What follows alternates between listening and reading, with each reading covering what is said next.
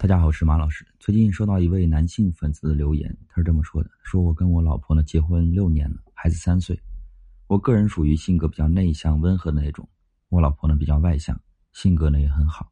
我们之间从来都没有什么大矛盾，只是在处理一些事情的时候呢有比较大的分歧。就比如我们单位出补贴考一个证书，考上了加三千块工资。平时我在家里，孩子几乎都是给我带，所以我让我老婆啊帮我多带点孩子。”结果他不愿意，说要是我没有考上啊，如何如何。虽然最终他还是同意带孩子了，可是我内心啊，确实非常的不是滋味。后来啊，正考上了，他也没对我说什么肯定或者道歉的话。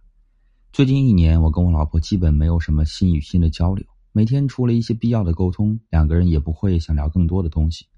最近一段时间，我开始思考，觉得自己一个人带着孩子过挺好的。我想过跟我老婆坦白。但是不知道怎么说出口，毕竟我们的婚姻并没有出任何问题，也没有什么不可调和的矛盾。但是现在的婚姻真的是很压抑，很死气沉沉的。我该继续勉强过着，还是离婚呢？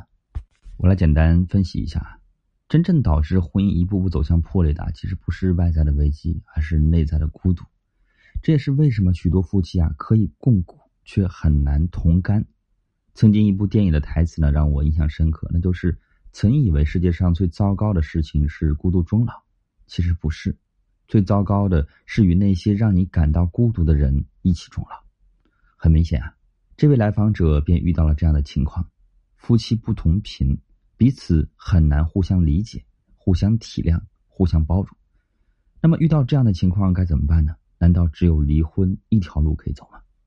我的建议是这样啊：首先，尽可能的挽回婚姻，调整沟通模式。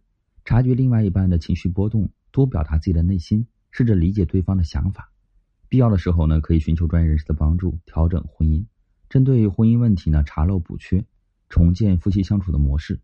其次是正面沟通，察觉到自己有需求的时候呢，可以试着正面的沟通，不需要迂回，也不需要遮遮掩掩的，直接的告诉另外一半自己的需求，以及他知道你的需求之后，你希望他如何回应，这样子。最后啊。